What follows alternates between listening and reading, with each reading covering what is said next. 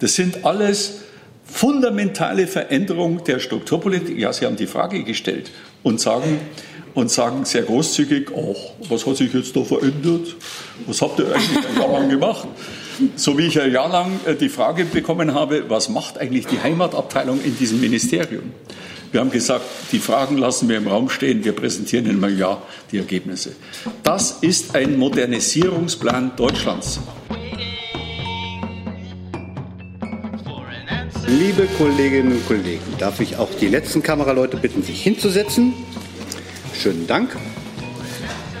Ich begrüße Sie zu dieser Bundespressekonferenz zu den Ergebnissen der Kommission Gleichwertige Lebensverhältnisse. Dazu begrüße ich den Bundesminister des Inneren für Bauen und Heimat, Horst Seehofer, den Vorsitzenden dieser Kommission.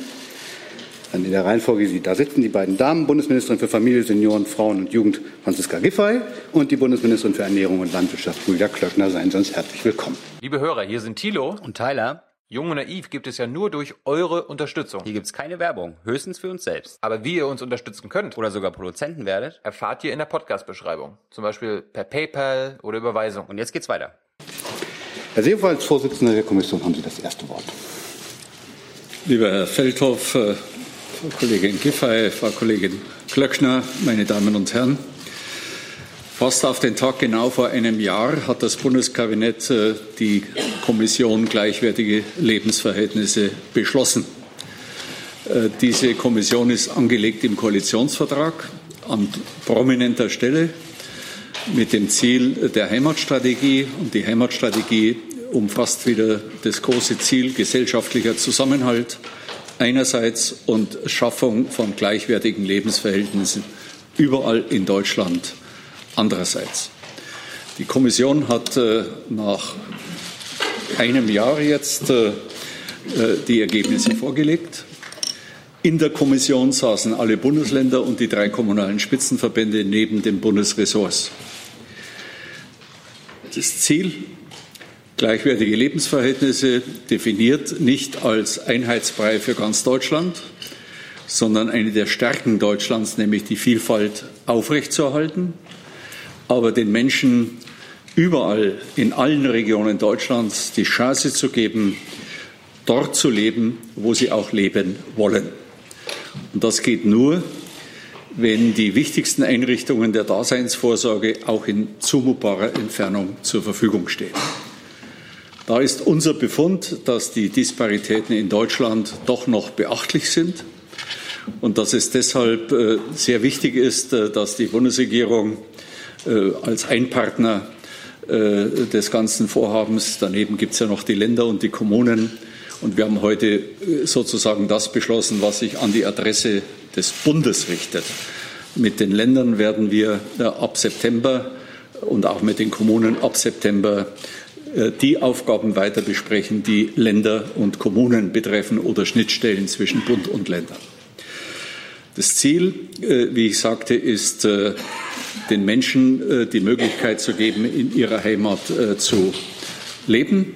Dazu müssen wir die Strukturpolitik und die Förderpolitik in Deutschland neu justieren. Denn äh, solche strukturschwachen Gebiete gibt es nicht nur im Osten, sondern auch an anderen Stellen in der Bundesrepublik Deutschland.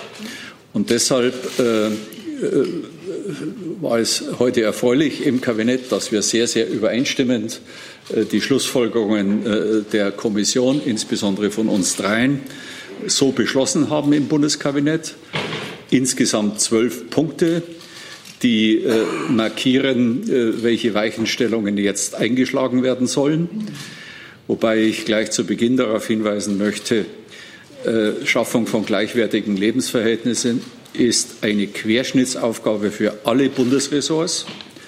Das heißt, jedes Bundesressort muss äh, die Grundsätze, die wir heute beschlossen haben, in seinem Zuständigkeitsbereich weiter verfolgen und äh, äh, umsetzen.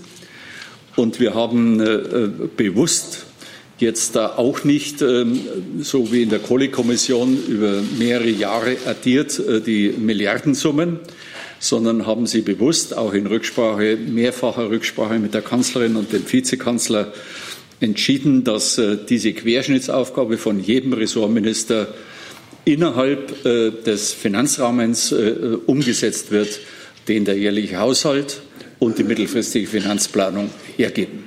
Das ist der Grundsatz und den halte ich absolut auch für richtig, weil es jeden zwingt, auch Prioritäten zu setzen.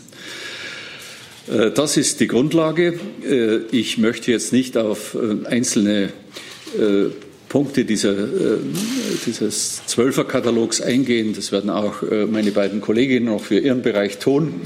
Aber was ich für besonders wichtig halte, ist die Neujustierung der Wirtschaftsförderung, also äh, der Förderung von Unternehmensinvestitionen, nämlich dass man die Wirtschaftsförderung konzentriert eben auf diese strukturschwachen Gebiete und dabei in der Höhe der Förderung auch berücksichtigt ähm, die demografische Komponente.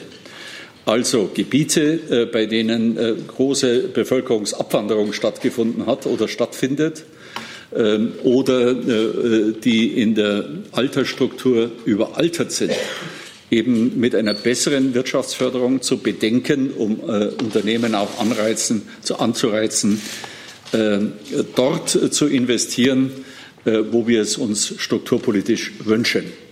Äh, das ist eine kleine Anleihe aus meiner früheren Verwendung als bayerischer Ministerpräsident. Und ich kann deshalb auch aus praktischer Erfahrung sagen, dass dies hochwirksam ist, äh, wenn man mit solchen Anreizen arbeitet, Arbeitsplätze zu den Menschen zu bringen. Ein zweites, was mir ganz wichtig ist, ist äh, die Frage der Dezentralisierung äh, des Dienstleistungsbereiches. Der Dienstleistungsbereich ist immer ein Kern für Entwicklung in anderen Bereichen. Auch das kann ich aus Erfahrung sagen.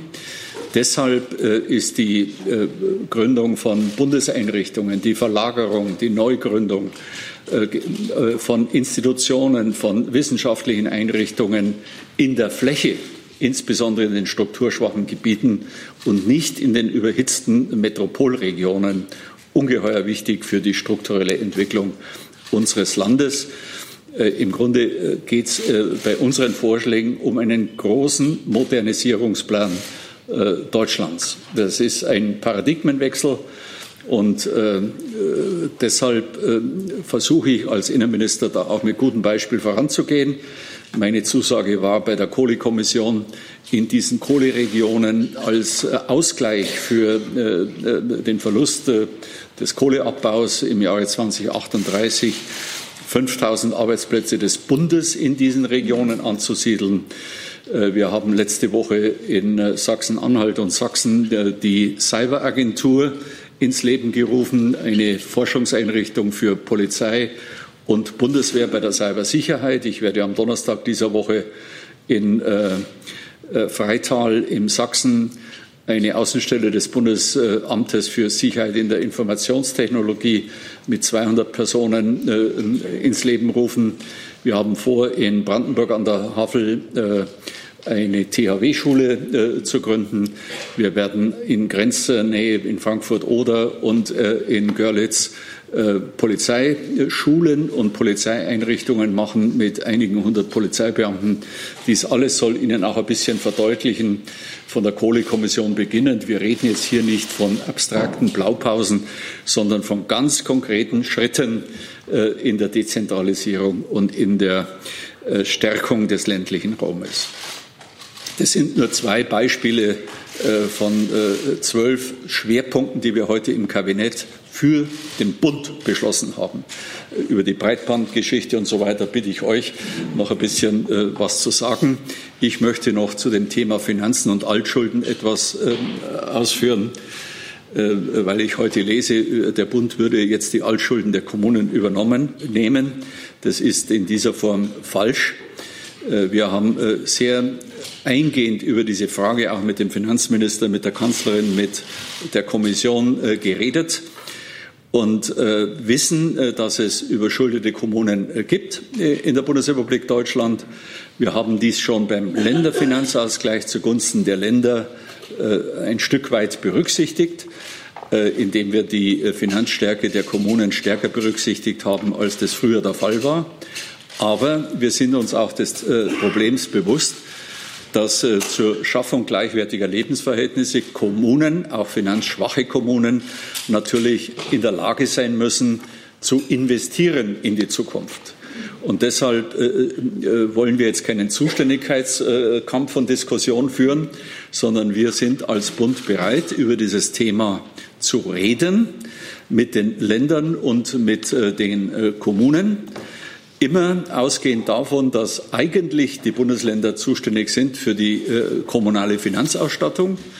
Aber wir sind bereit, äh, als Bund auch unter ausdrücklicher Billigung des Bundesfinanzministers äh, darüber zu reden, äh, wie man dieses Problem lösen kann. Nach unserer Einschätzung sind etwa 2000 von 11.000 Kommunen besonders betroffen. Aber wir haben auch klare Bedingungen äh, in unserem Beschluss heute formuliert, nämlich neben dem Grundsatz, dass die Länder natürlich hier auch eine prioritäre Zuständigkeit haben, äh, muss natürlich gewährleistet sein, dass die Verschuldung für die Zukunft äh, beendet wird. Und äh, es muss gewährleistet sein ein nationaler Konsens. Das ist ausdrücklich so vereinbart. Und auf dieser Grundlage werden die Gespräche geführt.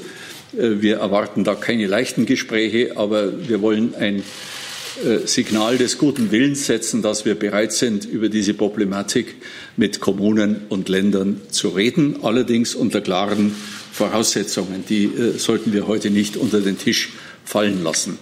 Wie überhaupt äh, das ganze Thema unter Finanzierungsgesichtspunkten sehr seriös aufgesetzt ist. Wir wollen jetzt nicht große Milliardenbeträge in den Raum setzen, sondern wir wollen äh, versuchen, dass der Bund mit den Finanzen auch in den nächsten Jahren regiert, äh, die wir heute äh, kennen. Insgesamt ist es eine Aufgabe, die sich nicht auf eine Legislatur reduziert. Wir wollen, dass man in dieser Legislatur natürlich kräftig beginnt und auch vieles auf den Weg bringt, manches auch vielleicht sogar realisiert. Aber wir müssen uns im Klaren sein, das ist eine politische Aufgabe, eine große Aufgabe für die ganze Gesellschaft äh, und für alle politischen Ebenen über eine Dekade. Das ist auch meine Erfahrung äh, aus äh, dem Freistaat Bayern. Aber wenn man es konzentriert angeht, äh, dann äh, glauben Sie gar nicht, welche Erfolge man für die Lebensumfelder, für die Lebensbedingungen der Menschen äh, erzielen kann. In Bayern beträgt heute noch die Spreizung der Arbeitslosigkeit ein Prozent. Zu früheren Zeiten war sie im Winter bei 30 Prozent. Also man kann durch Strukturpolitik sehr viel erreichen. Und man muss es vor allen Dingen mal beginnen. Und das ist eigentlich der große Ertrag dieser Kommission, äh, dass sie äh, vieles niedergeschrieben hat, was heute beschlossen worden ist, äh, was einen Neubeginn der Struktur- und Förderpolitik in Deutschland betrifft. Ich bedanke mich im Besonderen äh, bei den beiden Kolleginnen. Das war eine ausgesprochen gute Zusammenarbeit, äh, trotz äh, unterschiedlicher Schwerpunktsetzungen, aber es war sehr, sehr angenehm in diesen letzten zwölf Monaten. Ich habe mich auch hier zu bedanken bei der Kanzlerin und beim Vizekanzler, die viele Weichenstellungen auch durch persönliche Gespräche mit uns dreien äh, gesetzt haben. Äh, manchmal ist es im Interessenausgleich notwendig, dass die Chefs persönlich äh, mit Hand anlegen und das war sehr erfolgreich und deshalb auch sehr belastbar.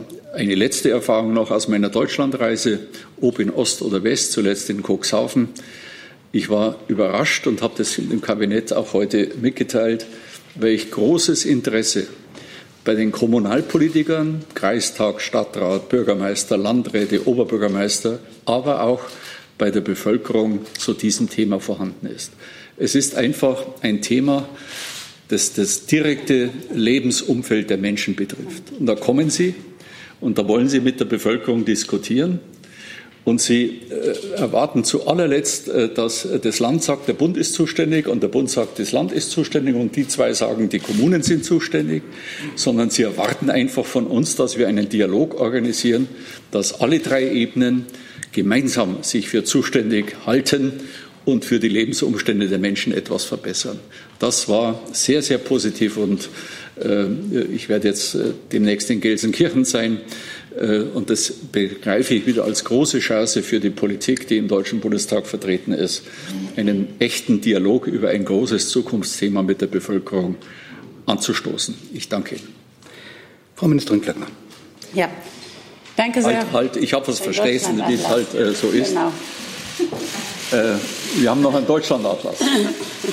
Und äh, zuletzt wurde ein Deutschlandatlas vor 50 Jahren erstellt äh, von dem damaligen Innenminister Hans-Dietrich Genscher.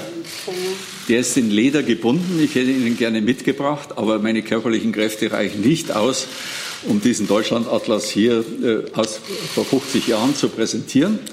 Der ist unheimlich lang, groß, breit und äh, das haben wir also unterlassen, in Leder gebunden.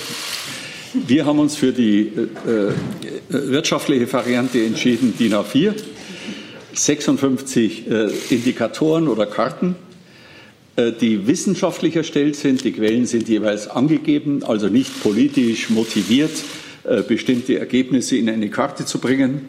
Äh, das zeigt auch die Objektivität. Wir haben ja auch ein, eine Bundesbehörde, die sich um diese Dinge seit Jahrzehnten kümmert. Und ich möchte nur eines dazu sagen zu diesem Deutschlandatlas. Wir haben ganz bewusst darauf verzichtet, jetzt aus all diesen Indikatoren, 56 glaube ich sind es an der Zahl, äh, jeden Indikator zu bewerten, zu gewichten und daraus eine Karte zu machen, äh, äh, was ist gut und welche Region ist schlecht in der Bundesrepublik Deutschland. Es ist sehr, sehr unterschiedlich. Und das haben wir bewusst so gelassen, weil jede Ministerin, jeder Minister eben die Karten für ihre Politik äh, benutzen muss, äh, die in äh, den Ressortbereich fallen. Ich habe heute vor dem Kabinett mal darauf hingewiesen, damit wir nicht immer über Bayern nur positiv reden. Ich glaube, irgendwo Ziffer 111, da sind die Kinderbetreuungseinrichtungen abgebildet für die unter Dreijährigen. Die unter Dreijährigen sind in Osten besser versorgt als im Süden. Und äh, das zeigt äh, schon, dass wir das wirklich objektiv abbilden. Es gibt Bereiche, äh, da ist eine Himmelsrichtung im Vorteil, andere Bereiche andere. Und deshalb haben wir verzichtet, jetzt eine Karte, Deutschlandkarte zu machen. Da sind die Guten, da sind die Schlechten. Das würde uns nämlich in keiner Weise weiterbringen. Das würde alles durcheinander mischen und nivellieren. Jedenfalls ich bin froh, dass es nach 50 Jahren mal wieder gelungen ist, eine preiswerte Ausgabe eines Deutschlandsatlases äh, Ihnen zu präsentieren. Ich glaube, äh, Ihre Kolleginnen und Kollegen bekommen den auch. Liegt aus. Äh, oder liegt aus. Äh, also es ist eine Fundgrube für äh, objektive Erkenntnisse, nicht für politisch gefärbte Erkenntnisse. Jetzt bin ich aber wirklich fertig. Frau Klöckner, ja, bitte schön. Ich freue mich sehr, dass Sie alle da sind. Ich will mich auch ganz herzlich bedanken bei Horst Seehofer, Franziska Giffey. Das war wirklich ein sehr intensives und sehr konstruktives Arbeiten. Das Schaffen gleichwertiger Lebensverhältnisse ist eine Daueraufgabe. Das wird nicht abgeschlossen sein mit einem Kommissionsbericht, aber es wird strukturiert werden durch diese Kommissionsarbeit. Das Schaffen der gleichwertigen Lebensverhältnisse ist eine Daueraufgabe, ist auch eine Stärkung der Demokratie und ein Beitrag für den Zusammenhalt in unserem Land. Und wir leben in einem schönen Land, in einem sehr vielfältigen Land. Und ähm, diese Unterschiede dürfen aber nicht zu Nachteilen werden. Es gibt Regionen, die drohen, den Anschluss zu verpassen. Und wir möchten, dass diese Lücken geschlossen werden. Und diese Lücken werden wir nicht durch Gießkannenpolitik schließen können, sondern, und das ist das Gute an diesem Deutschlandatlas, wenn man die Kriterien sich anschaut, wo einige Regionen Nachholbedarf haben, dann kann man passgenau aktive Struktur- und Regionalpolitik betreiben. Also die Schaffung von gleichwertigen Lebensverhältnissen ist keine Frage von Himmelsrichtung, äh, keine Frage von Geografie, sondern eine Frage des Bedarfs, äh, wenn man wirklich auch in die regionale Analyse auch reingeht. Und ähm, wir sehen, dass, ähm, oder wichtig ist eins ganz klar, dass äh, wo Menschen leben wollen, mit ihren Familien oder als Single oder zeitweise, weil sie eine Ausbildung machen, das geht den Staat erstmal gar nichts an, sondern es ist die freie individuelle Wahl. Nur damit es wirklich zu einer freien Wahl wird, ähm, brauchen wir auch gewisse Mindeststandards. Nicht, dass nachher eine Notwendigkeit des Wegzugs gegeben ist, weil man sonst keine Chance oder Perspektive hätte. Was heißt das konkret? Und da komme ich auf das Thema ländliche Räume äh, und ähm, ländliche Regionen. Auf der einen Seite haben wir überhitzte Ballungszentren. Da geht es um nicht bezahlbaren oder kaum bezahlbaren Wohnraum. Aber auf der anderen Seite haben wir einen anderen Begriff in dem ländlichen Raum oder in den ländlichen Räumen, der heißt nicht bezahlbarer Wohnraum, heißt Leerstand. Also das heißt nicht Gießkanne, sondern genau hinschauen. Das gilt aber nicht für jeden ländlichen Raum. Das gilt auch nicht für die Speckgürtel. Also müssen wir uns strukturschwache Regionen anschauen. Das können sowohl Städte wie auch ländliche Regionen sein. Und ähm, eine Antwort auf die Überhitzung von Ballungszentren können die ländlichen Regionen sein, können die Dörfer und die kleinen Städte sein. Aber dazu müssen wir sie auch stärker noch fördern, dort, wo es notwendig ist. Und mit meinem Ministerium bin ich zuständig für die ländlichen Räume speziell, habe eine eigene Abteilung gegründet. Und ähm, unser Ansinnen ist die wirksame Förderung, die passgenaue Förderung von lebendigen Kommunen und Landkreisen. Und Ziel ist es auch, dort, wo das Leben quasi schwindet in gewissen Dörfern, dort wieder Leben hin zurückzubringen. Es gibt die regionalen Unterschiede, wie ich sagte, die sollen nicht zu Nachteilen werden. Das heißt, ich will es zugespitzt sagen, Leben auf dem Land darf nicht gefährlicher sein als Leben in der Stadt, wenn zum Beispiel der Arzt nicht um die Ecke ist. Wir alle wissen, dass nicht jeder seinen Arzt haben kann, aber einen schon. Und heute hat auch Bundesminister Jens Spahn ein Gesetz äh, ins Kabinett eingebracht. Da geht es um die Digitalisierung im Gesundheitswesen. Und das ist auch ein Bereich, der ganz, ganz wichtig ist, gerade für die ländlichen Regionen, dass die ländlichen Regionen auch Pilotregionen werden für die Anwendung auch digitaler ähm, Angebote an die Bürgerinnen und Bürger. Dann ist natürlich klar, dass wir flächendeckende Infrastruktur brauchen, flächendeckende äh, Mobilfunk und Breitbandangebote. Jetzt wissen wir auch alle, der Bund redet schon lange drüber, die äh, Länder auch. Es gibt Regionen, die werden angebunden, weil sie wirtschaftlich interessant sind. Es wird aber auch immer Regionen geben, wo es sich für Unternehmen, die wirtschaftlich rechnen, eben nicht rechnet, dort eine Infrastruktur auszubauen. Da muss der Staat rein. Zwar strukturiert, mit einem klaren Plan. Und deshalb werden wir eine Infrastrukturgesellschaft prüfen, die genau sich anschaut, wo sind die weißen Flecken und wie gibt es einen Abbaupfad, um diesen weißen Flecken dann auch ähm, abzubauen. Um als Bürger wirklich entscheiden zu können, ob, äh, ob man wirklich dort leben kann, wo man auch will, frei entscheiden zu können, brauchen wir Grundvoraussetzungen. Das sind wohnortnahe Kitas, Schulen und Ärzte, gute Verkehrsanbindungen, Nahversorgung, also Mobilität ist ganz, ganz entscheidend. Und ähm, in den ländlichen Räumen spielt nicht die U-Bahn eine Rolle, sondern ob überhaupt noch ein Bus fährt. Und da geht es um äh, auch Mobilitätskonzepte, auch um Arbeitsplätze. Also das differenzierte anschauen. Horst Seehofer hat es eben gesagt, auch was zum Beispiel die Wirtschaftsförderung anbelangt und dass wir ein gesamtdeutsches ähm, ein gesamtdeutsches Fördersystem entwickeln, wo wir auch die Förderinstrumente, die die unterschiedlichen Ministerien haben, auch miteinander abstimmen und auch verzahnen. Und ich will Ihnen für mein Ressort jetzt, äh, für meinen Beitrag fünf Punkte nennen die ähm, uns besonders wichtig sind. Das ist einmal mehr Leben in den Dörfern. Und das würde ich auch gerne erläutern. Es gibt natürlich ganz viele Dörfer und kleine Städte, die unglaublich vital und attraktiv sind. Aber das ist nicht überall so. Leerstand, Abbau von Angeboten, Wegzug der Jungen. Das betrifft viele Orte in Deutschland und mittlerweile zu viele Orte. Und deshalb legen wir den Fokus darauf, mehr Leben in diese Orte zu bringen. Und ich will es konkret machen. Ich werde den Bundesländern schon in den nächsten Tagen einen Vorschlag vorlegen, nämlich Maßnahmen der Dorferneuerung, finanzschwache Kommunen nicht mehr ähm, mit 65 Prozent, sondern mit bis zu 90 Prozent zu unterstützen. Das heißt nicht Gießkanne, alle zu fördern, sondern dort, wo wir wirklich Strukturschwäche auch haben. Und das geht dann über die Gemeinschaftsaufgabe der äh, Agrar- und Küstenschutz, die GAK, die Sie kennen. Und das wird eine erste Maßnahme sein, mit der wir zeigen, dass wir unter Herstellung gleichwertiger Lebensverhältnisse auch Konkretheit ähm, verstehen. Ähm, es geht am Ende auch darum, dass wir ähm, die Städte entlasten, ja, und dass wir das Geld nicht zweimal in die Hand nehmen. Denn ähm, genauso ist es in den Ortschaften, wenn auf der einen Seite gefördert werden Neubaugebiete, aber Ortskerne leer stehen, dann ist das am Ende wird irgendwann das Betttuch zu klein sein und das müssen wir strukturierter angehen. Zweiter Punkt, moderne Infrastruktur, hatte ich eben kurz erwähnt und deshalb eher in Stichworten schnelles Internet und Mobilfunk, nicht nur im Haus. Ich sage es auch als Landwirtschaftsministerin, auch über dem Acker und der Flur. Das ist wichtig. Äh, wir freuen uns zwar, wenn in der Stadt ein autonomer Bus fährt. Ich kann Ihnen sagen, auf dem Acker geht die Post ab. Da ist KI, künstliche Intelligenz, Maschinen, die miteinander kommunizieren, wo wir auch mangelnde Arbeitskräfte, die leider vorhanden sind, ist ein bisschen Widerspruch in sich. Uns fehlen Arbeitskräfte in der Landwirtschaft. Und um diese Strukturen auch erhalten zu können, um landwirtschaftliche Räume auch erhalten zu können, brauchen wir auch hier Arbeitserleichterungen. Aber das geht nur dann, wenn wir die Ideen von Precision Farming, der Präzisionslandwirtschaft, wenn wir auch die entsprechende Versorgung ähm, haben. Ich habe das eben erwähnt. Mit der Prüfung einer eigenen Infrastrukturgesellschaft für den Mobilfunkausbau wird der Bund ein klares Zeichen setzen, ähm, dass in diesem Land eben keine äh, weißen Flecken bleiben sollen. Ich komme zum dritten Punkt, den mache ich nur kurz, weil Kollegin Giffey, den ja hat das Thema Ehrenamt, will es nur aus meiner ähm, Förderkulisse eben sagen, aus unserem Ministerium.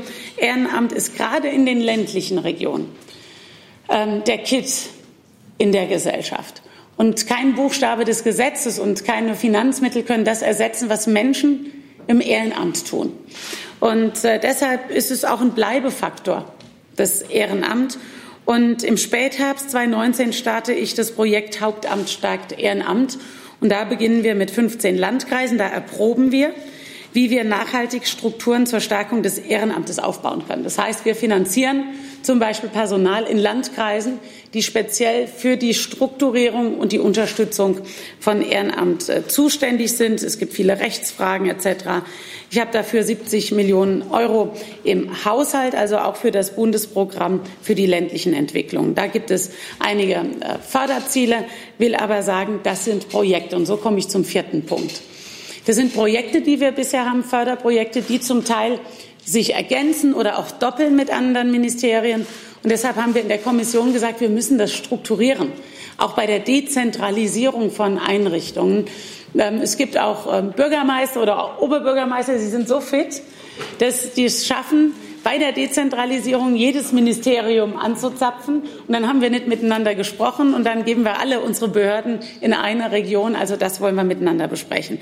Will aber sagen, was wir anstreben. Vierter Punkt. Gemeinschaftsaufgabe Agrarstruktur und Küstenschutz, das ist die GAG. Die stammt aus den 60er Jahren. Da war die landwirtschaftliche oder die, die landwirtschaftlich geprägte Region, die waren anders als heute. Wir hatten viel mehr Landwirtschaft. Und wir brauchen eine Anpassung dieser GAG, der Gemeinschaftsaufgabe Agrarstruktur und Küstenschutz. Wir sind uns einig im Beschreiben der Ziele, dass wir auch Ortskerne mit äh, beleben wollen, dass wir Gebäude Leerstand beleben wollen, dass wir die Daseinsvorsorge in der Gemeinschaftsaufgabe 60 Prozent Bund, 40 Prozent Länder, dass wir das ausweiten möchten. Bisher geht es nur mit Sonderrahmenplänen.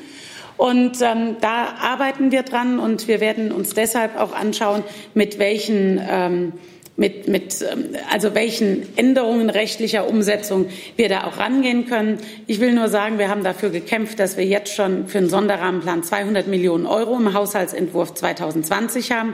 Und insgesamt haben wir, das ist wahrscheinlich für Sie sehr interessant, ähm, jährlich 965 Millionen Euro des Bundes für die Förderung der ländlichen Entwicklung, der Strukturen. Und die Länder geben auch noch mal was dazu, und dann sind wir bei 1,6 Milliarden. Und ich komme zum letzten Punkt, dem fünften Punkt. Ähm, das war auch ein Vorschlag aus meinem Sachverständigenrat, ich sage meinem, also im übertragenen Sinne des Ministeriums, der Sachverständigenrat ländliche Entwicklung. Äh, neu ist auch in dieser Kommission in unserem Bericht der Gleichwertigkeitscheck. Und bei diesem Gleichwertigkeitscheck haben wir gesagt, bei jedem neuen Gesetz müssen unterschiedliche Auswirkungen in Stadt und Land künftig immer aktiv äh, geprüft und bewertet werden. Das gilt dann auch für das Haushaltsgesetz und das wollen wir dann auch uns anschauen, denn und damit schließe ich. Ähm, das wird eine Daueraufgabe sein, gleichwertige Lebensverhältnisse. Und es wird nie abgeschlossen sein, weil Menschen auch unterwegs sind, weil Menschen mobil sind. Und es ist notwendig, dass wir da flexible Instrumente haben, um unser Land zusammenzuhalten. Und noch einmal, Sowas stärkt auch die Demokratie, wenn Regionen eben nicht abgehängt werden. Vielen Dank, Frau Ministerin Giffey. Ja, vielen Dank, meine Damen und Herren. Ich freue mich hier zu sein. Danke für Ihr Interesse. Ja, wir sitzen nicht nur heute hier zu dritt, sondern wir haben intensiv gearbeitet, ein ganzes Jahr. Wir haben uns verständigt, ein gemeinsames Thema, was wirklich von großer Bedeutung ist, fürs Land zusammen anzugehen. Ich glaube, das ist auch ein wichtiges Signal aus dieser Bundesregierung. Und es geht eigentlich letztendlich um die große Frage, in welchem Land wir eigentlich leben wollen. Wo soll Deutschland 2030 und darüber hinaus stehen. Und es geht auch darum, wie wir den sozialen Frieden und den Wohlstand im Land auf lange Sicht bewahren können. Und diese große Frage, die lässt sich nur damit beantworten, dass wir eben mit einer Grundhaltung da reingehen, die sagt, es wird nur funktionieren. Der Wohlstand und der soziale Frieden in unserem Land wird nur bewahrt werden, wenn die, die stärker sind, bereit sind, sich erstens um die Schwächeren zu kümmern und zweitens aber auch einzugestehen und zu akzeptieren, dass wenn ich Gleichwertigkeit bekommen will, nicht jeder auch gleichermaßen etwas dazu bekommen kann, sondern dass die, die schon viel haben, auch bereit sein müssen, solidarisch mit denen zu sein, denen es noch nicht so gut geht.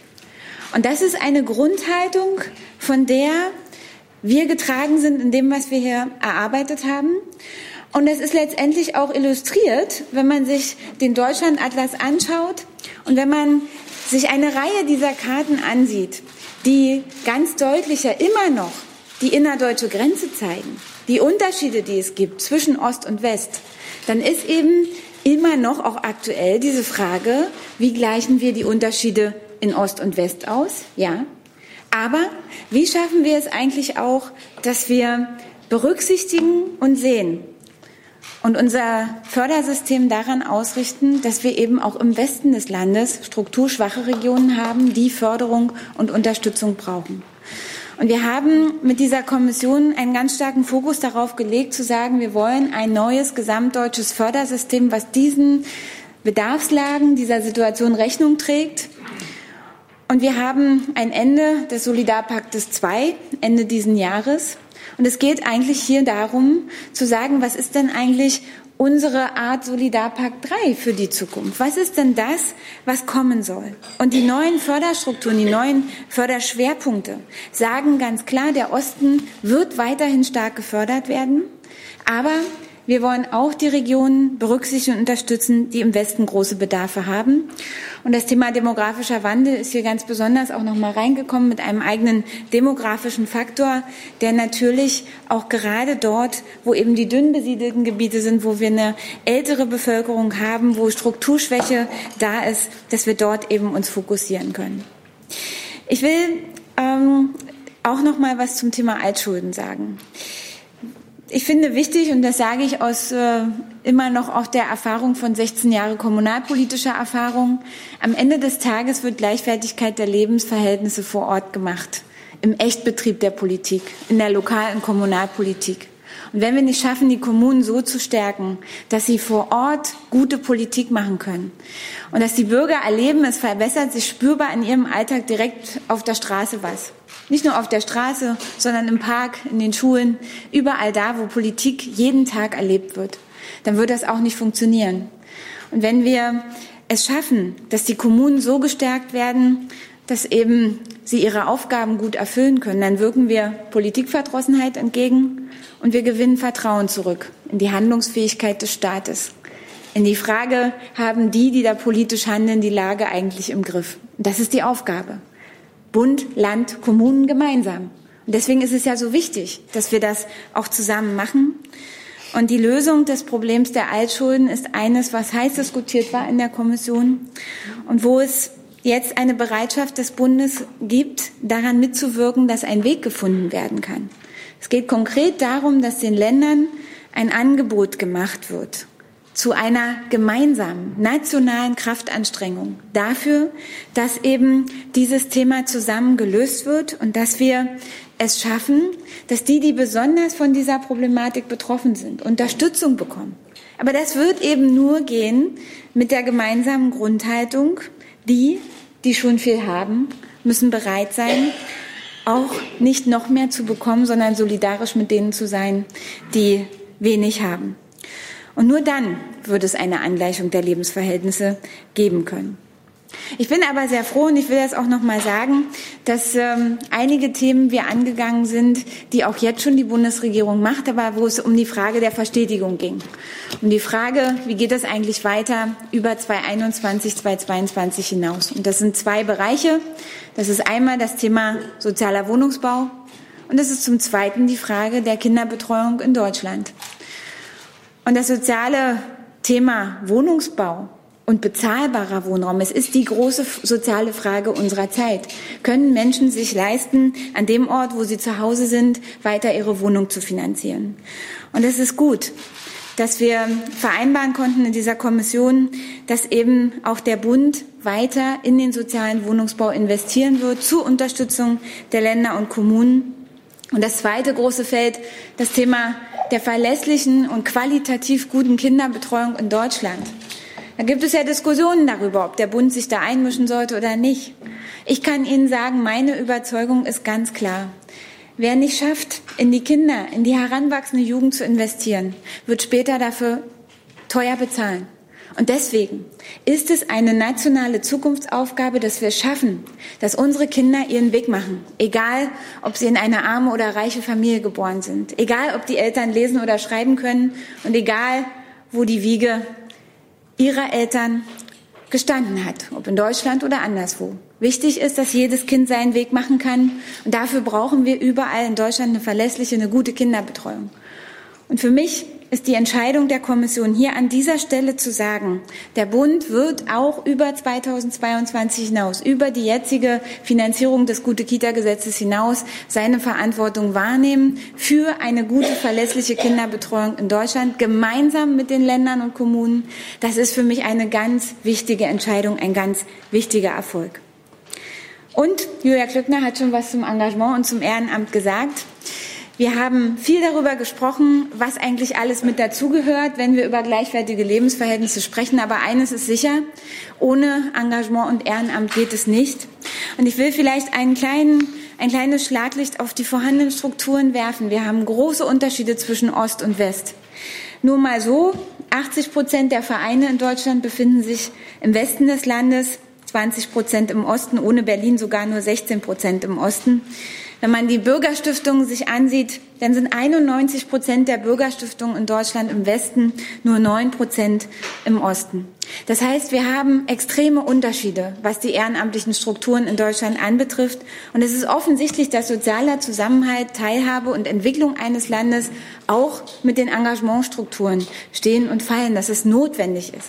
Und deshalb haben wir uns entschlossen, dass wir als Ergebnis dieser Kommission die Stiftung einer deutschen Stiftung für Engagement und Ehrenamt gründen werden, gemeinsam mit den drei Ministerien im Vorsitz.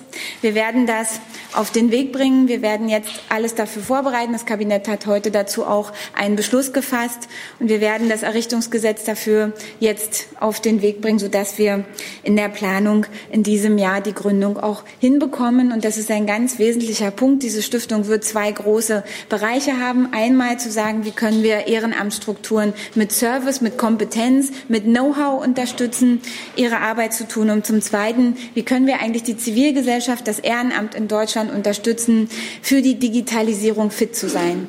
Und das heißt ganz klar Unterstützung auch in diesem Bereich. Und, in die neuen Länder. Und genau, das, äh, was wir uns auch vereinbart haben, ist, diese Stiftung wird ja einen Standort haben. Und wir wollen ein Zeichen setzen und werden diese Stiftung in einem der ostdeutschen Bundesländer verorten. Es wird jetzt geklärt werden, in welchem und ähm, denken, dass wir auch damit dann einen wesentlichen Punkt machen, um dieses Engagement und Ehrenamt und die Strukturen dort auch in Ostdeutschland nochmal stärker voranzubringen. Der letzte Punkt, den ich gerne ansprechen möchte, und das ist etwas, was uns alle angeht, wo wir auch im Kabinett einen ganz großen Konsens haben, dass wir hier an dieser Stelle alle Anstrengungen unternehmen müssen, um das zu verbessern. Das ist die Frage der digitalen Infrastruktur, schnelles Internet überall in Deutschland, egal ob in der Stadt oder im ländlichen Raum. Da sind wir uns einig, diese Erreichbarkeit muss realisiert werden. Deshalb ist das eine Aufgabe, die als Querschnittsthema über alle Ressorts geht. Äh, über alle Ressorts geht. Das ist natürlich auch eine Frage, wie wir unsere Serviceleistungen als Bundesregierung anbieten wollen. Nur wir können noch so schöne Dinge anbieten. Wenn die Leute keine Verbindung haben, wird es schwierig. Und deshalb ist diese digitale Infrastruktur ein ganz großes Thema für die Zukunftsinvestitionen im Rahmen der Kommission gleichwertige Lebensverhältnisse. Wir sind mit dem heutigen Tage nicht am Ende, sondern das ist ein wesentlicher Punkt, um erstmal zu sagen, da stehen wir, das wollen wir. Wir haben einen konkreten Plan mit zwölf großen Schwerpunktbereichen, auf die wir uns gemeinsam verständigt haben. Und es wird jetzt darum gehen, diese konkreten Planungen zu untersetzen mit den Ländern, mit den Kommunen, um dann auch daran in den kommenden Jahren weiterzuarbeiten. Vielen Dank. Vielen Dank. Herr Jung hat die erste Frage. Nach über 40 Minuten, ja. Ähm, können Sie uns mal erklären, was jetzt wirklich Neues Sie herausgefunden haben? Ich habe ich hab das immer noch nicht verstanden, was Sie jetzt nach einem Jahr äh, Neues herausgefunden haben, was Sie vorher nicht schon längst gewusst haben. Ja, äh, ich werde mal den Versuch machen, diese Fundamentalfrage zu beantworten. Ich finde schon mal sehr positiv, dass Politik nicht vor Sie hintritt und sagt, es ist alles gut, wir sind gut und wir müssen nichts ändern, sondern dass der Befund äh, in dem Beschluss des Kabinetts, aber auch im Deutschlandatlas ein sehr ehrlicher Befund ist. Dass es zwar insgesamt äh, in unserem Lande gut aussieht, aber wenn man genauer hinschaut auf die Regionen, doch erhebliche Disparitäten da sind. Das ist, finde ich, ich bin jetzt lang genug in der Politik, nicht eine Selbstverständlichkeit. Wir treten nicht vor sie hin und sagen, wir sind so gut, wir brauchen gar nichts ändern. Wir haben äh, äh zwischen Ost und West Unterschiede und wir haben auch im Westen etliche äh, Regionen, wo die Bedarfe für die Menschen bei der Daseinsvorsorge auch gegeben sind.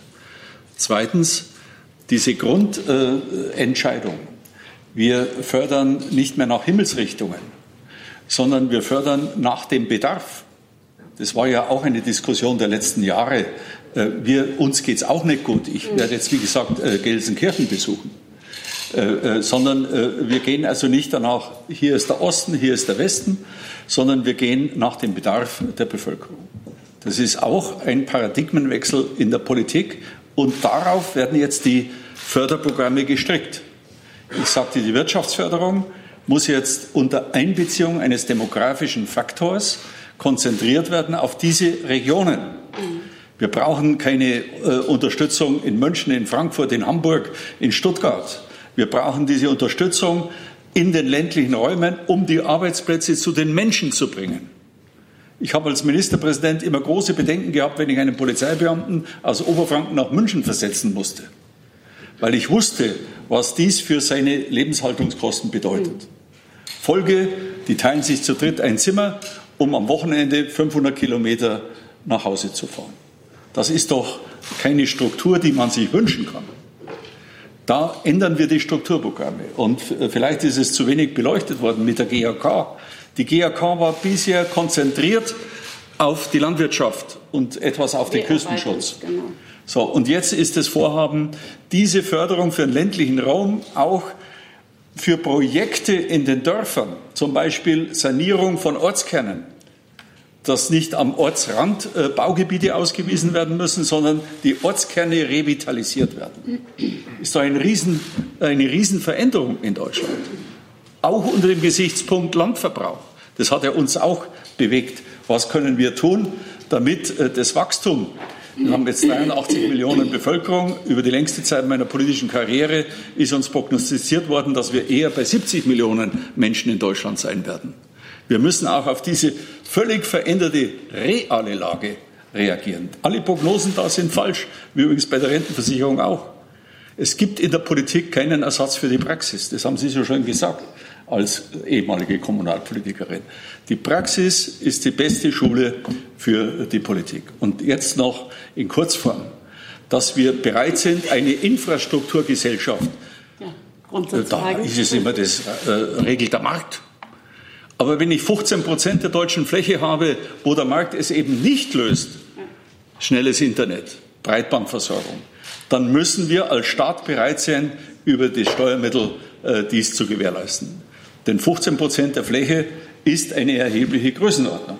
Und der, äh, touristisch, äh, der, das Tourismushotel äh, der, das Architekturbüro, der Bürgermeister im ländlichen Raum von diesen 15 Prozent braucht auch das schnelle Internet, wenn nicht die Gefahr äh, heraufbeschworen werden soll, dass man abwandert aus dieser Region und damit eine Region das Gefühl bekommt, äh, wir werden abgehängt und die Leute, die in, äh, in ihrem Leben mal ein kleines Häuschen äh, sich ja, erarbeitet haben, das Häuschen ist dann null wert.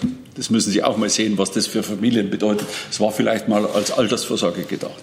Dann im Haushalt jetzt 2020 steht der Auslauf des sozialen Wohnungsbaus durch Bundesbeteiligung 2021. Jetzt steht drin, hier in diesem Papier, und das verpflichtet die Regierung, heute beschlossen, der Bund wird sich an der sozialen, am sozialen Wohnungsbau auch über das Jahr 2021 hinaus beteiligen. Den brauchen wir übrigens nicht nur in München oder Frankfurt, sondern auch im ländlichen Raum. Auch dort geht es um bezahlbare Wohnungen. Frau Kiefer hat äh, darauf hingewiesen, wenn wir das ernst nehmen, dass Bildung die Schule fürs Leben ist, das beginnt in der Kita, dann müssen wir auch als Bundesregierung bereit sein, Zuständigkeit hin oder her, über 2022 hinaus äh, die äh, Kinderbetreuung vom Bund her mit zu flankieren finanziell. Ein Riesenerfolg. Vielleicht sind wir zu bescheiden, um diese Dinge mit äh, Beflackung und Hochamt äh, zu begleiten. Das sind viele Punkte, dass wir den Bundesverkehrswegeplan einbeziehen, strukturschwache Räume. Der ist bisher immer aufgestellt worden nach dem Motto, wo sind schon Staus, wo ist der Bedarf am größten? Und die strukturschwachen Räume hatten nie eine Chance, äh, bei den Schienen oder bei den überörtlichen Straßen angebunden zu werden. Jetzt, wenn das Land und die Kommune eine Entwicklungsplanung macht, zum Beispiel für die Kohleregionen, dann werden diese Regionen in den Bundesverkehrswegeplan einbezogen, obwohl sie von der aktuellen Verkehrsbelastung noch gar nicht äh, den Bedarf haben, aber in der Entwicklung den Bedarf haben werden. Das sind alles fundamentale Veränderungen der Strukturpolitik. Ja, Sie haben die Frage gestellt und sagen, und sagen sehr großzügig, ach, was hat sich jetzt da verändert? Was habt ihr eigentlich ein Jahr lang gemacht? So wie ich ein Jahr lang äh, die Frage bekommen habe, was macht eigentlich die Heimatabteilung in diesem Ministerium? Wir haben gesagt, die Fragen lassen wir im Raum stehen, wir präsentieren in einem Jahr die Ergebnisse. Das ist ein Modernisierungsplan Deutschlands mit fundamentaler Veränderung der Struktur und der Förderpolitik.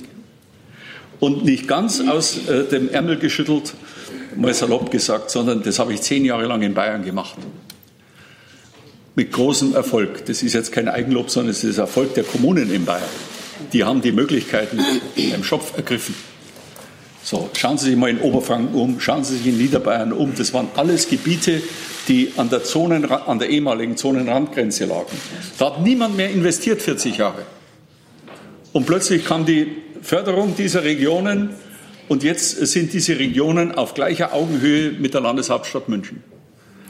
Bevor, Fertig. Ja, das hat er von seiner Bevor ich Herrn Jung jetzt eine, kurz, eine so kurze Nachfrage gestatte, bitte ich die Ministerinnen und Minister für konzentrierte, An konzentrierte Antworten. das sagte Ihre Sprecherin eben anders. Herr Jung, Nachfrage. Ähm, Frau Giffey oder Frau Klöckner zu diesem ehrenamtlichen Engagementförderung im Osten. Da kam ja jetzt auch die Tage raus, dass die äh, Ossis, die Menschen im Ostdeutschland, mehr arbeiten als die im Westen und weniger verdienen als die Menschen im Westen. Liegt es nicht vielleicht auch daran, dass da kein Ehrenamt entstehen kann oder keine Zeit dafür ist? Was soll da eine Stiftung dann ändern, wenn die Leute halt mehr arbeiten und weniger verdienen? Also diese Frage von Lohnunterschieden ist natürlich eine, die muss auch angegangen werden. Und das ist haben etwas. Sie nicht darüber gesprochen heute. Wir sind, äh, ich habe ja, wir haben die Ergebnisse der Kommission präsentiert und ähm, wenn Sie sich zum Beispiel ansehen, was wir gerade im Bereich der konzertierten Aktion Pflege machen, da geht es zum Beispiel um gleiche Löhne in der Pflege in Ost und West. Das, daran arbeiten wir mit einem Tariflohn, den Herr Hubertus Heil auch auf den Weg bringen will. Da gibt es unterschiedliche Bereiche. Das kann man nicht für jede Branche in gleichem Maße sagen. Da ist auch die Wirtschaft ein Stück weit in der Pflicht. Und ähm, wir sind aber hier in einer Situation, in der wir nicht nur begründen können damit, dass Menschen ähm, länger arbeiten, warum es keine ehrenamtlichen Strukturen gibt. Das ist einfach auch historisch historisch anders gewachsen. Und es geht darum, ein Stück weit diejenigen, die was machen, denn immerhin haben wir auch im Osten eine Engagementquote von über 30 Prozent. Das ist ja nicht so, dass da niemand was machen würde. Aber wie können wir da besonders unterstützen? Darum geht es doch auch. Mit Kompetenz, mit äh, Expertise, mit Netzwerkunterstützung, mit digitaler Kompetenz. Fängt doch an, wie gestalten Sie eine Webseite und machen Fördermittelakquise oder mit äh, oder Mitgliederwerbung, ja? Und ähm, das sind ja ganz viele Dinge. Wir werden das ähm, genau untersetzen, aber es ist nicht so, dass es aussichtslos ist, dass im Osten sich jemand engagiert. Nur die Strukturen sind nicht so lang gewachsen und wenn Sie fragen, warum gibt es im Westen mehr Bürgerstiftungen, naja, natürlich, wenn einer viel Geld selber übrig hat, weil er geerbt hat, weil er äh, mehr verdient, dann kann er auch mehr in eine Bürgerstiftung investieren. Das hängt natürlich damit zusammen, dass die Löhne im Osten geringer sind. Aber dafür ist ja auch genau diese regionale Wirtschaftsstrukturförderung, dass wir eben auch Unternehmen, große Betriebe, Behörden dort ansiedeln, damit dort Wirtschaftskraft gezogen werden kann. Und wenn Menschen mehr verdienen, dann haben sie auch die Möglichkeit, ein Stück weit ähm, sich vielleicht da an anderer Stelle einzubringen. Und natürlich ist das Thema gleiche Löhne, gleiche Arbeit eines, was nicht nur ein Ost-West-Thema ist, sondern auch ein äh, äh, Thema bei Männern und Frauen. Da gibt es ja auch die Entgeltunterschiede. Das würde jetzt aber zu weit führen. Dazu haben wir heute auch gar nichts gesagt, zur Lohnlücke zwischen den Geschlechtern. Aber wir sind ja jetzt äh, nicht im Gender-Diskurs gerade. Insofern gibt es immer noch viele, viele Themen, die wir heute hier besprechen können. Wir haben Ihnen jetzt hier vorgestellt, was die großen Linien sind, an denen wir in der Kommission gearbeitet haben und auch die Ergebnisse dazu. Das Thema Ehrenamt ist nicht nur eine Zeitfrage der Verfügbarkeit, sondern auch am Ende auch eine Motivationsfrage. Es gibt ähm, ganz viele Vereine, jetzt ganz gleich wo, ob im Osten oder im Westen, viele Vereine, wo sie Mitglieder haben, die gerne tanzen, die gerne singen, die gerne Musik machen oder Sport machen, aber die finden immer weniger einen Vorsitzenden für diesen Verein. Und ich muss sagen, äh, die Datenschutzgrundverordnung hat nicht dazu beigetragen, mit WAF unbedingt äh, einen Vereinsvorsitz übernehmen zu wollen. Oder die Frage äh, nach juristischen Belangbarkeiten oder nach Finanzierungsabrechnungsfragen. Das sind häufig Dinge, die Menschen, die sich im Ehrenamt, also in der Freizeit engagieren, weil sie ein besonderes Hobby haben, womit sie nicht noch belastet werden wollen. Und deshalb sagen wir, entweder das Service oder jetzt unser Pilotprojekt, was wir jetzt mit 15 Landkreisen angehen, da brauchen wir ein Stück weit Hauptamt, um das abzunehmen, nicht wo ich ein Instrument günstiger kaufe oder ähnliches, sondern wie ich die Themen, die alle beschäftigen im Ehrenamt, dann auch etwas abnehmen und abpuffern kann. Also es ist nicht nur die verfügbare Zeit, sondern auch die Motivation. Herr Gavrilis. Ja, vielen Dank. Ähm, mich würde noch mal konkret interessieren, äh, das Thema der Altschulden, ähm, das Sie bereits angesprochen haben. In dem Text unter Punkt 7 steht, dass der Bund einen Beitrag leisten kann, Kommunen, betroffenen Kommunen einmalig gezielt zu helfen. Können Sie das etwas konkretisieren? Es gibt ja auch ein Aktionsbündnis von 70 Kommunen, die fordern, dass man ähm, einen Fonds ähm, erstellt, wo dann ein Drittel ähm, Bund, äh, Länder und Kommunen dann eben einzahlen über 30 Jahre hinweg.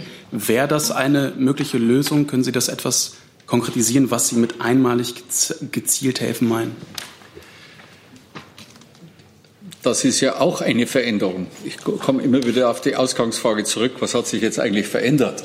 Auch das ist ein Punkt eines Paradigmenwechsels äh, in Deutschland, dass man nicht einfach ein Problem beschreibt, das, damit beginnt äh, diese Ziffer, dass wir sagen, wir haben identifiziert, da ist ein Problem, äh, sondern dass man auch die Bereitschaft und die Bedingungen für Verhandlungen nennt.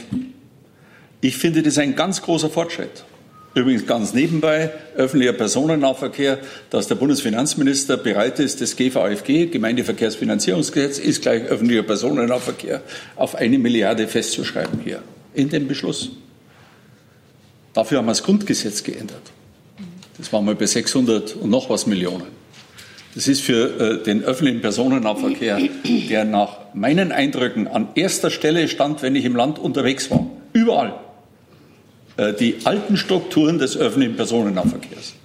Die werden jetzt erneuert, modernisiert. Das ist kraftaufwendig genug, das wissen wir auch, weil viele Interessen im Spiel sind. Aber dass überhaupt mal die Politik das angeht, damit ich nicht mehr im Salzlandkreis bei Magdeburg bin und eine Mutter oder eine Frau darüber klagt, dass sie nach Magdeburg nur mit Hilfe eines, äh, äh eines Nachbarn kommt, aber ihr pflegebedürftiger Mann zu Hause ist und sie bis abends mit dem Bus nicht zurückkommt weil es keine anderen Angebote gibt.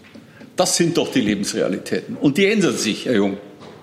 So, und jetzt äh, definieren wir dieses Angebot und sagen, und das ist sehr bewusst mit dem Bundesfinanzminister formuliert worden, Wort für Wort, auch mit der Kanzlerin, dass wir anbieten einen nationalen Konsens zur Lösung dieses Problems Altschulden.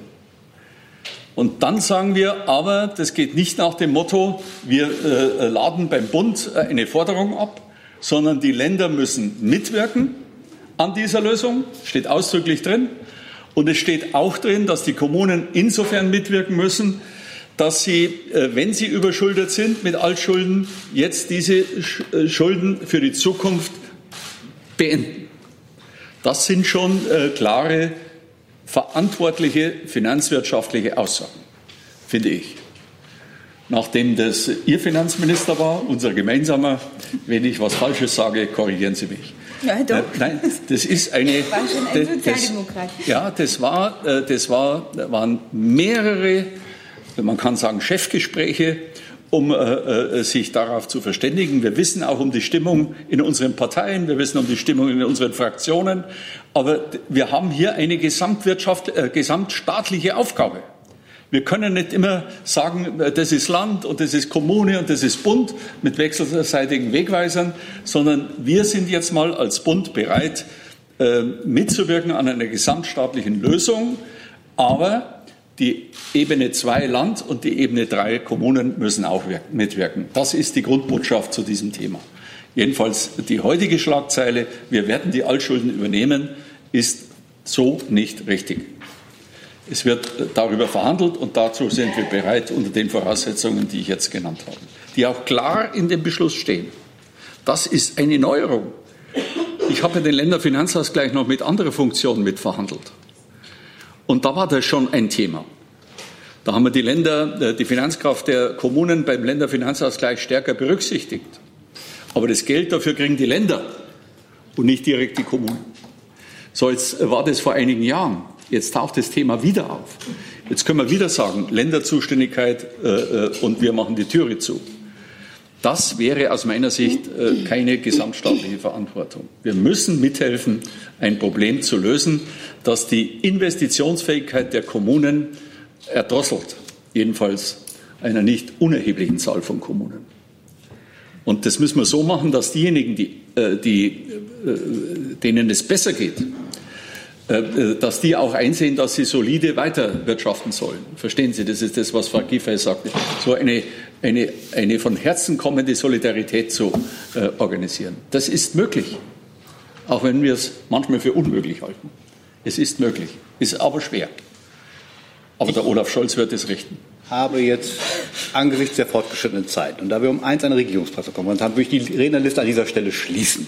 Wir haben jetzt hier noch gut zehn Kollegen auf der Liste und kurze Antworten und vor allem kürzere, äh, kurze Fragen und kürzere Antworten helfen uns, den Zeitplan einzuhalten. Ich weiß, dass das Thema komplex ist, Herr Seehoff. Gucken Sie mich nicht so strafend an. Herr Graf ist dran. Ja, zwei. Hinter jetzt ein Mikrofon. Äh, zwei Fragen. Einmal das Thema ähm, Neugestaltung der, der Wirtschaftsförderung.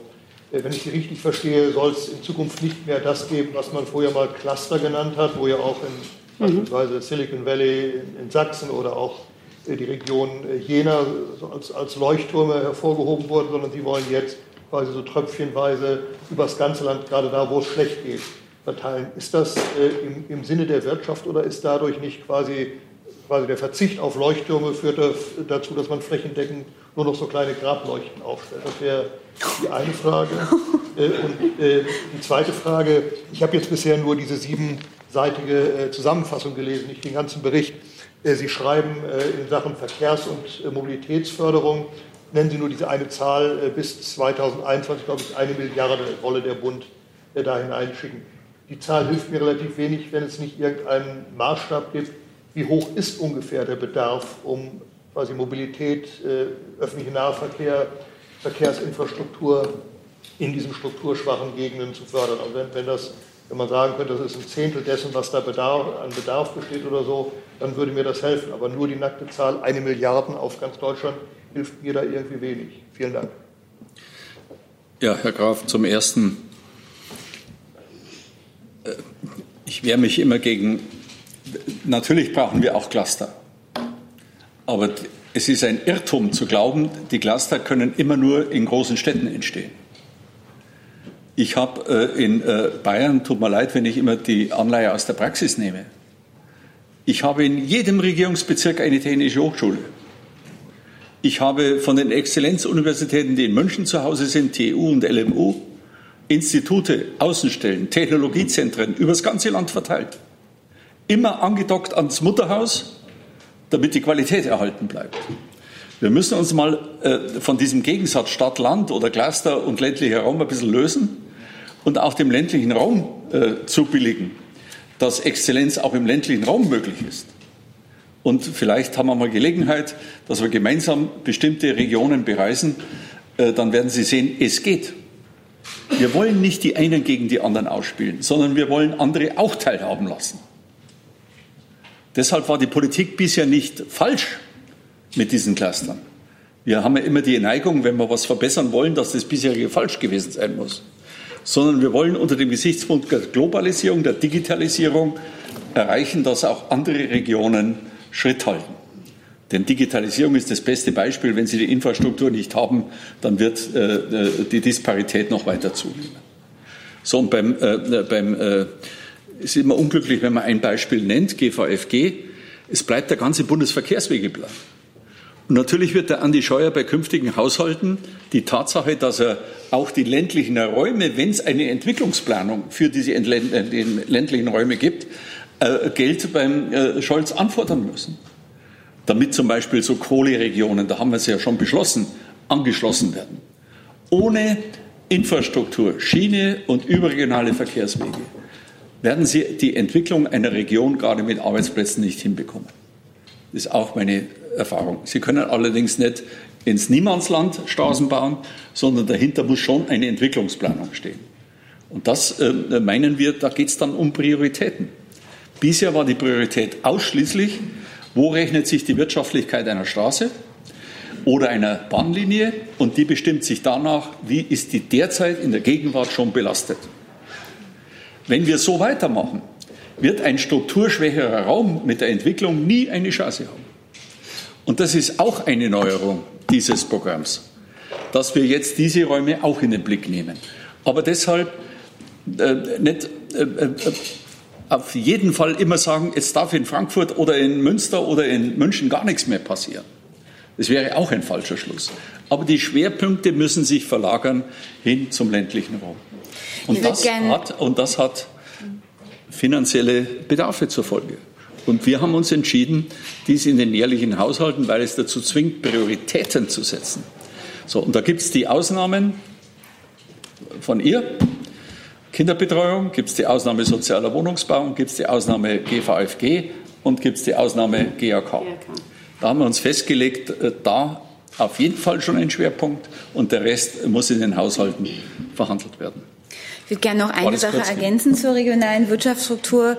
Es ist ja immer mal wieder auch, wenn Sie das verfolgen, die Situation, dass nicht alle Mittel immer komplett ausgegeben werden können. Und wir haben bisher keine Überjährigkeit der Finanzmittel gehabt. Das heißt, was in dem Jahr nicht verausgabt wurde, war weg.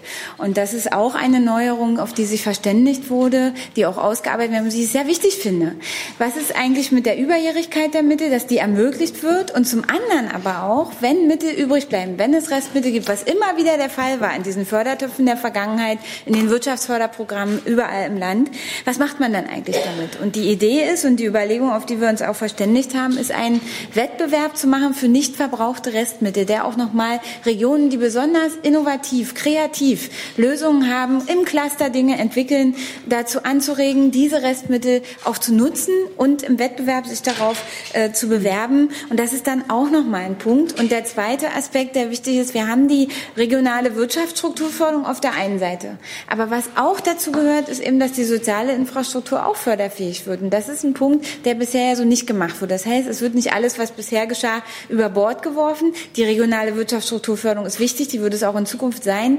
Aber sie muss ergänzt werden um die zweite Seite der Medaille. Und das ist die soziale Infrastrukturförderung. Aber am Ende kann man sagen, das, was bisher nach den Förderkriterien unterm Radar war, das kann wenn erfüllt ist, dass es sich hier um eine strukturschwache Region handelt und hier Handlungsbedarf ist, das kann auch gefördert werden. Das heißt, der Wettbewerb wird größer um, um diese Gelder. Und da kommt jetzt eben was Neues hinzu. Und das ist eine Riesenchance, so etwas.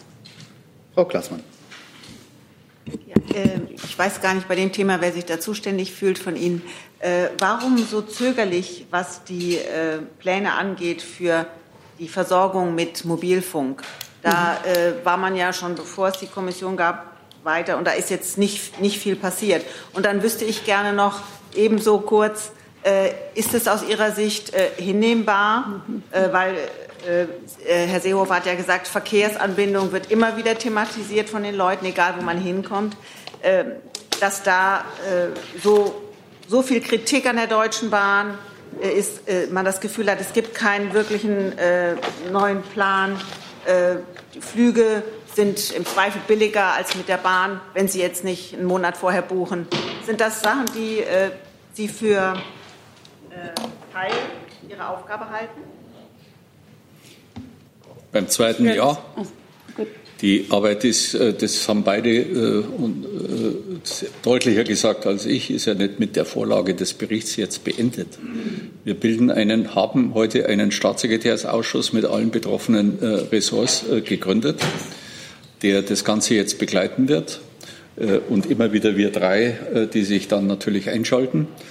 Und da zählt auch dazu die Verkehrswegeplanung auf der Schiene.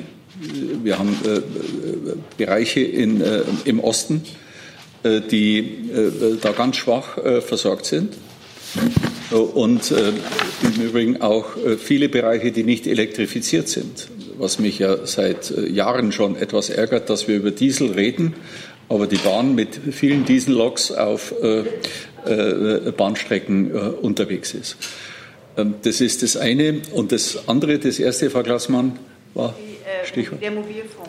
Der, ja, der Mobilfunk. Ja. Also ja, da gehen Sie davon aus, dass, dass diese Infrastrukturgesellschaft kommen wird. Das hat, glaube ich, die Julia Glöckner auch ja, sehr deutlich heute gesagt. Und nachdem äh, das äh, in einem Ministerium liegt, das äh, nicht ganz fern ist von meiner politischen Richtung, äh, muss das sein? Ich kenne die Meinung äh, meiner Abgeordneten, ich kenne die Meinung des Verkehrsministers dazu. Da führt kein Weg daran vorbei. Ich würde es gerne konkretisieren und ähm, ergänzen. Wir gehen sehr ambitioniert dran. Weshalb? Weil bisher lag die Versorgungsauflage übrigens auch bei der aktuellen Frequenzversteigerung 5G nur ähm, bezieht sich bisher nur auf Haushalt und Verkehrswege. Das halte ich für falsch. Oder wenn wir dort stoppen, ist das falsch. Wir müssen weitergehen. Das muss sich auch auf die Fläche beziehen. Vor allem und das ist sehr ambitioniert. Und das auf die Fläche beziehen wird sicherlich nicht durch private Investitionen von selbst kommen. Denn Unternehmen werden ganz klar schauen, was rechnet sich für sie und was rechnet sich nicht für sie.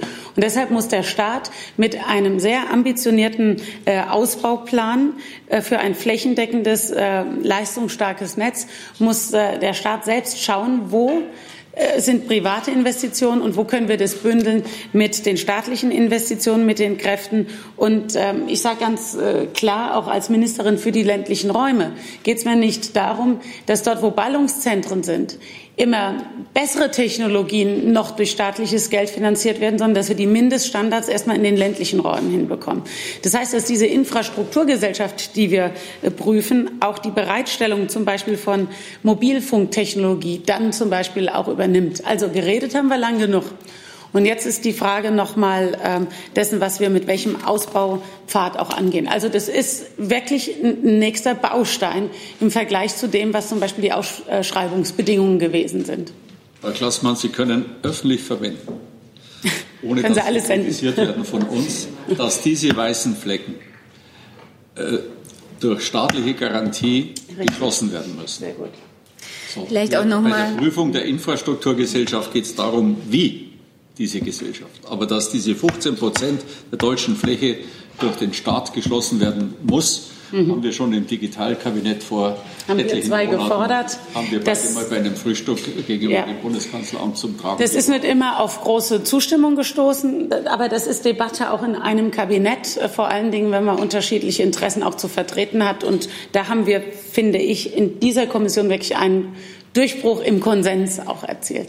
Ich darf noch mal untersetzen. Bundesfinanzminister Scholz hat ja das Sondervermögen digitale Infrastruktur eingerichtet mit 12 Milliarden Euro. Dazu kommen die 6,5 Milliarden aus der Versteigerung der 5G-Lizenzen. Das wird auch komplett dafür zur Verfügung gestellt. Das heißt, es ist auch wirklich äh, Geld in einer Größenordnung da in dieser Legislatur und darüber hinaus, womit diese Dinge gemacht werden können. Also das ist hier nicht nur ein Lippenbekenntnis, sondern es ist Geld für diesen Breitbandausbau da. Und das ist mit dem Sondervermögen digitale Infrastruktur ja auch eingerichtet worden, um diesem Ziel dann auch gerecht zu werden. Ganz, ganz kurz, äh, da frage ich mich, warum es jetzt zum Beispiel beim Mobilfunk immer noch im Stadion der Prüfung ist, wenn das alles so klar ist unter Ihnen. Ja, weil wir die Kommission kein Gesetzgebungsgremium ist sondern weil es jetzt um die Umsetzung geht. Wir haben auch gesagt, es gibt ja ein Follow-up. Also einen Bericht zu übergeben ist vielleicht äh, schön, aber das ist noch keine Umsetzung. Und das heißt, wir haben formuliert, äh, wir haben erstmal Analysen getätigt, äh, haben formuliert, wo wir hinwollen. Und das ist der Auftrag zum Beispiel auch das, was Horst Seehofer sagte. Es wird einen Staatssekretärsausschuss geben, wo wir dann auch schauen, in welchen konkreten Ministerien das dann auch angegangen wird. Also das ist hier recht konkret, weil wir gesehen haben, von selbst passiert es einfach nicht. Herr Jessen. Where's the beef? Ähm, Worte kosten nichts, viele Worte. Sind Sie in der Lage, eine Zahl zu benennen, was damit diese Umstrukturierung, von der Sie gesprochen haben, tatsächlich relevant spürbar wird? Es in der Summe pro Jahr, pro Legislaturperiode, pro Dezennium kosten wird. Weil wir hören nur einzelne Zahlen, aber eine Summe, die die Gesamtheit deutlich macht, habe ich bislang nicht gehört. Vielleicht kann ja Herr Seehofer aus seiner bayerischen Vergangenheit, die so gut funktioniert hat in der Struktur, eine Hochrechnung anstellen. Das wäre was. Das, die zweite Frage äh, an Frau Giffey. Bei Ihnen war mehrfach der Begriff der Solidarität ähm, äh, im Vordergrund, der auch bedeuten würde, die Wohlhabenderen müssen mehr leisten. Beinhaltet das für Sie auch Steuerreformen und in welchem äh, Maßstab gilt das für A Vermögensteuer, B Einkommensteuer, wenn es denn so ist? Ja, der ist relativ leicht beantwortet. Wir legen ja das Ganze auf eine Dekade an in der Wirksamkeit. Und äh, in dieser äh, Dekade müssen Sie von Milliardenbeträgen ausgehen. Aber ich werde Ihnen jetzt nicht äh, den Gefallen tun, das zusammenzurechnen, weil wir uns verständigt haben, äh, dass das Jahr für Jahr äh, für die mittelfristige Finanzplanung mit dem Finanzminister ausgehandelt wird. Und ich äh, mache gerne Politik nach der Maßgabe, äh, getroffene Vereinbarungen werden gehalten. Aber dass wir die Größenordnung immer im Blick haben, es geht um Milliarden, ich würde sogar sagen zwei Milliard, äh, zweistellige Milliardenbeträge. Äh, nehmen Sie das mal alles zusammen, den sozialen Wohnungsbau, die Kitas, die Infrastruktur, die Wirtschaftsförderung. Das sind einfach in der Addition dann solche Beträge und das gehört zur Politik, dass sie bei der Aufstellung der Haushalte Prioritäten setzt. Das ist jetzt eine Priorität. Mit dem Gesetzes, mit dem Gleichwertigkeitscheck. Also das ist ja auch nochmal dazu. Die Frage ist ja nicht unberechtigt. Äh, der Punkt ist ja dann, wie habe ich eine Gewährleistung, dass ich bei neuen Gesetzen, die ich mache, eben nicht das wieder fördere, was dazu geführt hat, dass wir überhaupt eine Kommission gebraucht haben, die ungleichwertigen Lebensverhältnisse. Und insofern ist dieser äh, Gesetzes, dieser Gleichwertigkeitscheck, das muss sich einspielen, aber das ist ein gutes Instrumentarium, um die Folgeabschätzung eines Gesetzes für die Gleichwertigkeit dann auch im Blick zu haben. Und das zusammengenommen ist ein Pfad hin, um ein bisschen, ja, um auch stärker die Gesellschaft wieder zusammenzubringen und die Regionen, die wir in Deutschland haben. Zu Ihrer Frage an mich, ähm, was hat es mit dem Solidaritätsgedanken auf sich? Wir haben ja in der Vergangenheit immer mal wieder politische Diskussionen gehabt, wenn es um die Verteilung von Geld ging, dass äh, eine Lösung nur dann gut war, wenn alle was bekommen haben, auch äh, wenn sie eigentlich schon ganz gut auch ohne zusätzliche Förderung dastanden. Und ich bin der Überzeugung, dass wir an dieser Stelle, wenn wir uns über eine neue Förder, ein neues Fördersystem, eine Art Solidarpakt 3 verständigen, ähm, erstmal so ein, so so eine, so ein Grund Grundkonsens haben müssen, dass eben es auch Regionen gibt, die jetzt nicht noch obendrauf eine Strukturförderung bekommen werden, weil sie, und dafür ist der Deutschlandatlas eine sehr gute Grundlage, schon extrem gut dastehen gegenüber anderen Regionen in Deutschland, insbesondere auch ähm, gegenüber äh, dem Osten Deutschlands, aber auch einigen strukturschwachen Regionen im Westen. Und das bedeutet nicht, dass man sofort über ein komplett neues Einkommensteuer- und äh, sonstiges Steuersystem nachdenkt, sondern es geht einfach darum, dass ähm, in der Debatte welche Region gilt als strukturschwach und bekommt zusätzliche Mittel, dann nicht sofort wir eine Debatte von anderen haben, die sagen, wir wollen aber auch was davon äh, abbekommen. Und das bedeutet, es muss jetzt, und das wird ja die Aufgabe im Wirtschaftsministerium, aber auch im Finanzministerium sein, darüber äh, zu sprechen, wie sollen die Kriterien für diese neue Fördersystematik eigentlich aussehen. Das ist das, was jetzt kommen muss, was jetzt folgen muss. Unter dem Gedanken, dass eben die Gleichwertigkeit nur geschafft wird, wenn die, denen es nicht gut geht, dann auch mal etwas mehr bekommen, als die, die sowieso schon äh, in einer guten Lage sind. Ja, wobei man, das fällt mir jetzt auf, man deutlich darauf hinweisen muss, äh, Strukturschwäche heißt nicht aus eigenem Verschulden, sondern Strukturschwäche heißt in den allermeisten Fällen, dass es historische Entwicklungen gab, Randlagen gab, für die die Kommune oder das Land nichts können. Ich kann nicht sagen, äh, dass Oberfranken schuld ist, dass es 40 äh, Jahre lang zu den strukturschwächsten Gebieten gehört hat, sondern das sind historische Gegebenheiten, für die die Kommunen und Länder in den allermeisten Fällen nichts können. Ich, ich wehre mich gegen diese Verbindung strukturschwach. Da hat jemand nicht so gut gewirtschaftet sondern äh, es ist vielfach, denken Sie an Saarland, denken Sie an große Teile von NRW, äh, denken Sie an Bremen. Das, da gab es Strukturveränderungen, äh, äh so wie in Bayern Nürnberg hinterherhinkt wegen Grundig und vielen anderen Firmen, die geschlossen haben. Und so gab es da eine Werftenkrise, da gab es eine Stahlkrise, da gab es eine Kohlekrise und das war die, der Grund für die Strukturschwäche.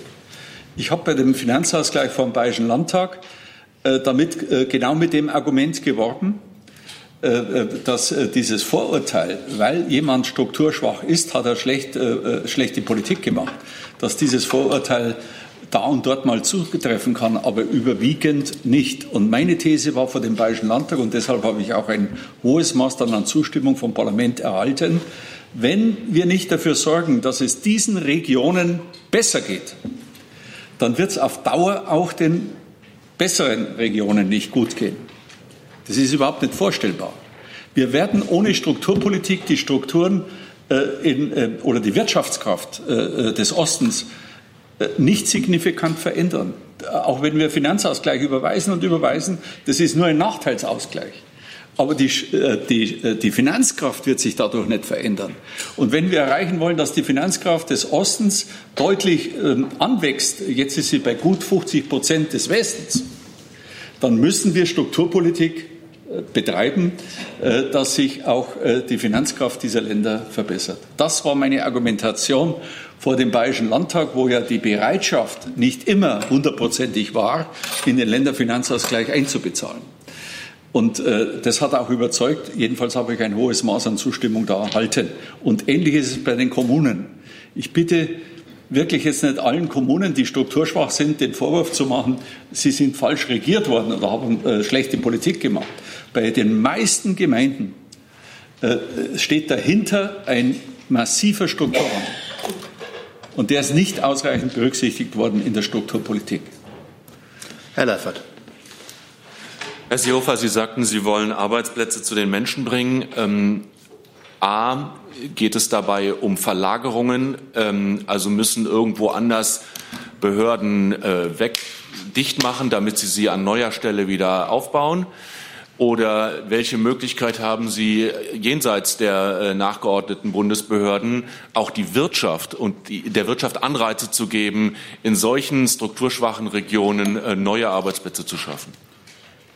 Ja, da gilt meine Zusage für meinen Geschäftsbereich. Äh, ich habe 80.000 Beschäftigte, habe immer als Zielgröße ausgegeben, dass ich mir zutraue, etwa 10 Prozent äh, dieser Zahl woanders anzusiedeln oder neu zu gründen. Und bei dieser Größenordnung kann ich Ihnen sagen, ist äh, Neugründung möglich, ohne dass irgendjemand gegen seinen Willen versetzt wird. Das habe ich auch in mehreren Personalversammlungen bei mir zugesagt. Das ist die ganz normale Fluktuation. Da scheiden Leute aus und woanders bauen sie das auf. Bei manchen Behörden, wo wir heute für ganz Deutschland Zuständigkeiten haben, können Sie zum Beispiel sagen, wir machen äh, eine Zuständigkeit für den Westen, eine Zuständigkeit für den Osten. Es müssen nicht alle Beihilfeanträge für den Osten in Bonn äh, bearbeitet werden, als Beispiel. Und deshalb wird niemand gegen seinen Willen versetzt. Das kann ich heute auch nochmal öffentlich äh, zusichern. Außerdem gibt es in vielen Bereichen auch neue Gedanken, wie die Cybersicherheit, die wir neu gründen, ohne dass wir woanders etwas wegnehmen. Der zweite Teil ist ganz wichtig, den Sie ansprechen. Das ist eine Aufgabe der ganzen Regierung, aber auch insbesondere des Wirtschaftsministers äh, in äh, runden Tischen, in Kontakt mit der Wirtschaft, das Bewusstsein dort zu befördern, äh, dass man Arbeitsplätze nicht immer nur in einer Metropolregion wie Frankfurt oder Hamburg oder München in der Investition macht, sondern auch im ländlichen Raum, übrigens auch um die Arbeitskräftebedarfe zu decken, von der die Julia Glöckner sprach. Und äh, ich kann Ihnen jetzt wieder leider nur aus meiner praktischen Erfahrung berichten, wenn man da an dem Werkstück dranbleibt, kann man Firmen bewegen, äh, nicht nur große Konzerne, sondern auch Mittelständler in der Fläche zu investieren und damit Arbeitsplätze zu schaffen. Die größeren Beispiele sind, dass BMW nicht in München, sondern auch in Niederbayern in der Oberpfalz produziert, dass Siemens, das war noch ein äh, hartes äh, Geschäft von mir in Bad Neustadt, das ist an der thüringischen Grenze auf bayerischem Gebiet, äh, die Komponenten für Windräder produziert. Das sind heute zweieinhalbtausend Arbeitsplätze. Ich sage das nur als Beispiel dass man, wenn sich die Politik mit der Wirtschaft zusammensetzt, die Wirtschaft bleibt frei in ihren Investitionen, aber sie hat natürlich auch eine Gemeinwohlverantwortung, nämlich Arbeitsplätze zu den Leuten zu bringen, dass dies durchaus fruchtet. Es ist also eine kombinierte Aufgabe der öffentlichen Hand und der privaten Wirtschaft. Und dadurch, dass wir die Förderkulisse, die übrigens beim BMW liegt, ähm, für die Wirtschaftsförderung jetzt erweitern, auch um zum Beispiel den demografischen Faktor. Und das, das heißt, dass jetzt in Regionen auch gefördert wird, wo vielleicht vorher keiner dran gedacht hat. Förderung natürlich auch für Betriebe, für Betriebsansiedlung beziehungsweise für die Infrastruktur des Betriebes sich ansiedeln. Also das geht Hand in Hand. Frau Pauli. Ich hätte doch noch mal eine Frage, ohne jetzt rumnageln zu wollen oder so, aber ähm, vielleicht gibt es viel Neues, auch viel Gutes, die draufschauen nach äh, Regionen und einzelnen Themenbereichen, äh, wo ist was gut, wo ist was schlecht, ist sicherlich innovativ und sinnvoll. Aber die Probleme, die sind ja nicht neu. Also wenn wir zum Beispiel Kita, Kita-Plätze wurden angesprochen, Sie haben gesagt, in Bayern ist es da ausnahmsweise mal nicht so gut. Das ist aber auch nicht neu. 2007 hat eine ähm, Ministerin von der Leyen äh, gefordert, dass flächendeckend mehr Kita-Plätze vorhanden sind. Also ähm, das ist dann nicht neu. Sind Sie da ein bisschen, sagen wir mal, selbstkritisch auch an dem Tag heute, wo Sie sagen, jetzt krempeln wir endlich mal wirklich die Ärmel hoch? Ähm, aber haben in der Vergangenheit zu wenig gemacht. Also das, die Regierung, auch in der jetzigen Form, schwarz-rot, die gibt es ja schon länger mit einer kleinen Unterbrechung. Aber also, wir haben, äh, äh, zur Kita sage ich gar nichts, ich sage nur zu der Selbstkritik. Ich habe deutlich heute gesagt, wir treten nicht vor Sie hin und sagen, es ist herrlich, es ist alles gut, wir sagen, in der Gesamtbetrachtung Deutschlands sind wir sicher ein prosperierendes, starkes, dynamisches Land, aber die Disparitäten im Land sind höchst, äh, äh, ja, äh, jedenfalls zwingen zu Veränderungen. Das ist nicht alltäglich in der Politik. Ja, wenn ich ganz kurz aber unterbrechen darf, das ist für mich keine Selbstkritik mit Blick darauf, wir hätten schon viel früher was angehen müssen. Also sich heute nicht hinzustellen und zu sagen, alles ist nicht gut, das erwarte ich eigentlich auch als Bürgerin. Also wissen Sie, ich würde gerne noch mal ein bisschen zurückfahren an der Stelle. Wir sind in einem Land und ich habe vor kurzem einen netten Dialog gehabt mit dem Außenminister, der mir sagte, weißt du, Franziska, ich bin im letzten Jahr über 400.000 Kilometer gereist. Ich habe kein einziges Land in Deutschland getroffen oder äh, habe kein einziges mhm. Land äh, ähm, auf der Welt ähm, angetroffen, das nicht in Sachen Wohlstand sofort mit Deutschland tauschen würde. Das finde ich ist sehr, sehr wichtig an der Stelle. Über 90 Prozent der Weltbevölkerung beneiden uns um das, was wir in Deutschland haben. Das finde ich total wichtig, dass wir nicht jetzt wieder in den Jammermodus verfallen. Und zum Thema Kita-Plätze, als Frau von der Leyen noch im Amt war, das ist schon ein bisschen her. Da hatten wir äh, ein, äh, also von der von der Frage, wie viele Kinder eigentlich in der U3-Betreuung sind, ja, also unter dreijährigen Betreuung. In Deutschland im Schnitt hatten wir so um die 10 Prozent. Wir sind jetzt bei über 30 Prozent. Das Gefühl, was Sie haben, es reicht nicht, liegt daran, dass wir einen massiven gesellschaftlichen Wandel haben, weil nämlich im Moment die Nachfrage pendelt sich so ein auf um die 40 Prozent. Nachfrage von Menschen, Familien, die die Kinder in der U3-Betreuung haben wollen. Das heißt, obwohl wir quasi eine Verdreifachung der Plätze hatten in den letzten zehn Jahren, ist der Mangel immer noch da und gefühlt gibt es immer noch zu wenig, weil wir einen gesellschaftlichen Wandel haben, weil auch nach der Einführung des Elterngeldes plötzlich nicht mehr nur noch drei Prozent der Väter zu Hause bleiben, sondern 36 Prozent. Das heißt, wir haben einen Wandel, wir haben ein viel stärkeres Bewusstsein, auch in den, äh, äh, sag ich mal, in den Regionen, in denen das bisher nicht Tradition war, dass die Eltern sagen, wir wollen Familie und Beruf zusammen vereinbaren, unter einen Hut bringen. Und das erwarten wir, dass der Staat dafür die Voraussetzungen schafft und die Plätze auch schafft. Und das ist auch die Aufgabe. Und ich sage Ihnen, in dieser Legislatur, das war ja einer meiner Hauptmotivationen, äh nicht Haupt, aber einer der wichtigen positiven Motivationspunkte, zu sagen, Mensch, das ist eine tolle Sache mit der Familienministerin. Wir haben zum allerersten Mal, dass der Bund 5,5 Milliarden Euro in die frühkindliche Bildung in Deutschland investiert. So viel hat der Bund noch nie gegeben für Qualitätsentwicklung, für die Entlastung der Eltern bei den Gebühren. So, und die große Frage, die wir ja hatten bisher, die auch kritisch von den Journalisten ja gestellt wurde, wurde, war, na ja, das ist ja bloß bis 2022. Was ist denn eigentlich danach? Diese Frage kriege ich bei jeder Vertragsunterzeichnung fürs gute Kita-Gesetz in allen Ländern gestellt. Alle, die uns damit sich beschäftigen, haben uns aufgefordert, doch eine Lösung endlich dafür zu finden, dass auch nach 2022 da was weitergeht. Und das ist eine wesentliche Forderung, in die das ganze gute Kita-Gesetz begleitet hat, dass wir jetzt sagen können, wir haben eine Vereinbarung getroffen, dass es eben auch über 2022 hinaus von Bundesseite weitergeht. Und das ist für mich ein ganz konkreter Auftrag. Dafür Und das waren heißt, drei Anläufe notwendig an höchster Ja, Stelle. das Nur, ist dass ja Sie auch alles nicht so einfach. Ja, aber ich sag, wir haben das jetzt vereinbart und das ist super, ja. Und damit können wir ganz, ganz vielen Aber- Leuten eine Antwort auch Ja, geben. man kann es ja kurz sagen, natürlich hat man Fehler gemacht in der Vergangenheit. Sonst hätte es diese Kommission nicht gebraucht. Ich muss zugeben, ich bin heute gescheitert mit dem Appell an die kurzen Antworten. Hey Leute, Jung und Naiv gibt es ja nur durch eure Unterstützung. Ihr könnt uns per PayPal unterstützen oder per Banküberweisung, wie ihr wollt. Ab 20 Euro werdet ihr Produzenten im Abspann einer jeden Folge und einer jeden Regierungspressekonferenz. Danke vorab. Aber da wir in drei Minuten eine Regierungspressekonferenz haben, hat der Zweigler jetzt die allerletzte Frage. Es tut mir leid bei allen, für alle anderen, die jetzt leider nicht mehr drankommen. Herr Zweigler, bitte. Will ich, da will ich mit einer kurzen Nachfrage an Herrn Seehofer versuchen.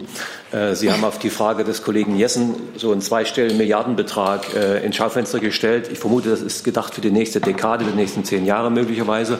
Äh, und dann hatten Sie vorher gesagt, wir müssen das mit den Finanzen bewerkstelligen, die wir heute kennen. Da höre ich so ein bisschen die Nachtigall trapsen. Heißt das, das ist alles konjunkturabhängig, abhängig davon, wie sich die Steuereinnahmen entwickeln, oder ist das so die Priorität? Man könnte ja sagen, 10 plus x Milliarden hat, haben Sie jetzt gesagt. Ich habe gesagt, wenn Sie wollen, über eine Dekade wird es zweistellige Milliardenbeträge erreichen und immer gebunden an äh, den jährlichen Haushalt und die mittelfristige Finanzplanung. Und ich bin lange genug in der Politik, dass, äh, dass ich das verantwortlich sagen kann, auch mit dem Zusatz, wir werden die entscheidenden Punkte dieses Programms damit realisieren können. Das ist eine langjährige Erfahrung in der Politik. Da gibt es Intervalle, da gibt es einmal Jahre, da sind die Steuereinnahmen äh, schlechter, in anderen Jahren sind sie besser. Wenn es Ihnen aber insgesamt äh, gelingt, äh, eine wirtschaftliche Dynamik aufrechtzuerhalten, dann werden die Steuerquellen insgesamt äh, gut laufen. Das ist, äh, für mich steht dahinter Modernisierungsplan, das ist ein Investitionsplan. Jetzt habe ich äh, monatelang gehört, die Regierung soll mehr Zukunftsinvestitionen machen. Das strotzt alles vor Zukunftsinvestitionen. Auch die Bildung, die Kita ist eine Zukunftsinvestition, ist kein konsumtive Ausgabe, keine konsumtive Ausgabe. Ich halte sogar von der Bildung der Jugend, das ist für mich das Wichtigste. Das entscheiden über Lebenswege. So, und deshalb äh, werden wir das hinbringen. Äh, da brauchen wir jetzt nicht über Steuererhöhungen und Ähnliches äh, diskutieren. Das ist leistbar über diese Dekade. Und das kann ich Ihnen sagen, mit ein, zwei Jahren kriegen Sie den Turnaround nicht hin. Sie müssen äh, auch sehr nachhaltig diesen Weg über eine Dekade gehen und dann haben Sie den Erfolg auch. Dann geht auch die Wirtschaft mit und geht die Bevölkerung mit. 13 Uhr. Bitte? 13 Uhr. Jetzt ist Schluss. Ich danke Ihnen, danke den drei Bundesministern. Wir kommen und wünsche einen schönen Tag.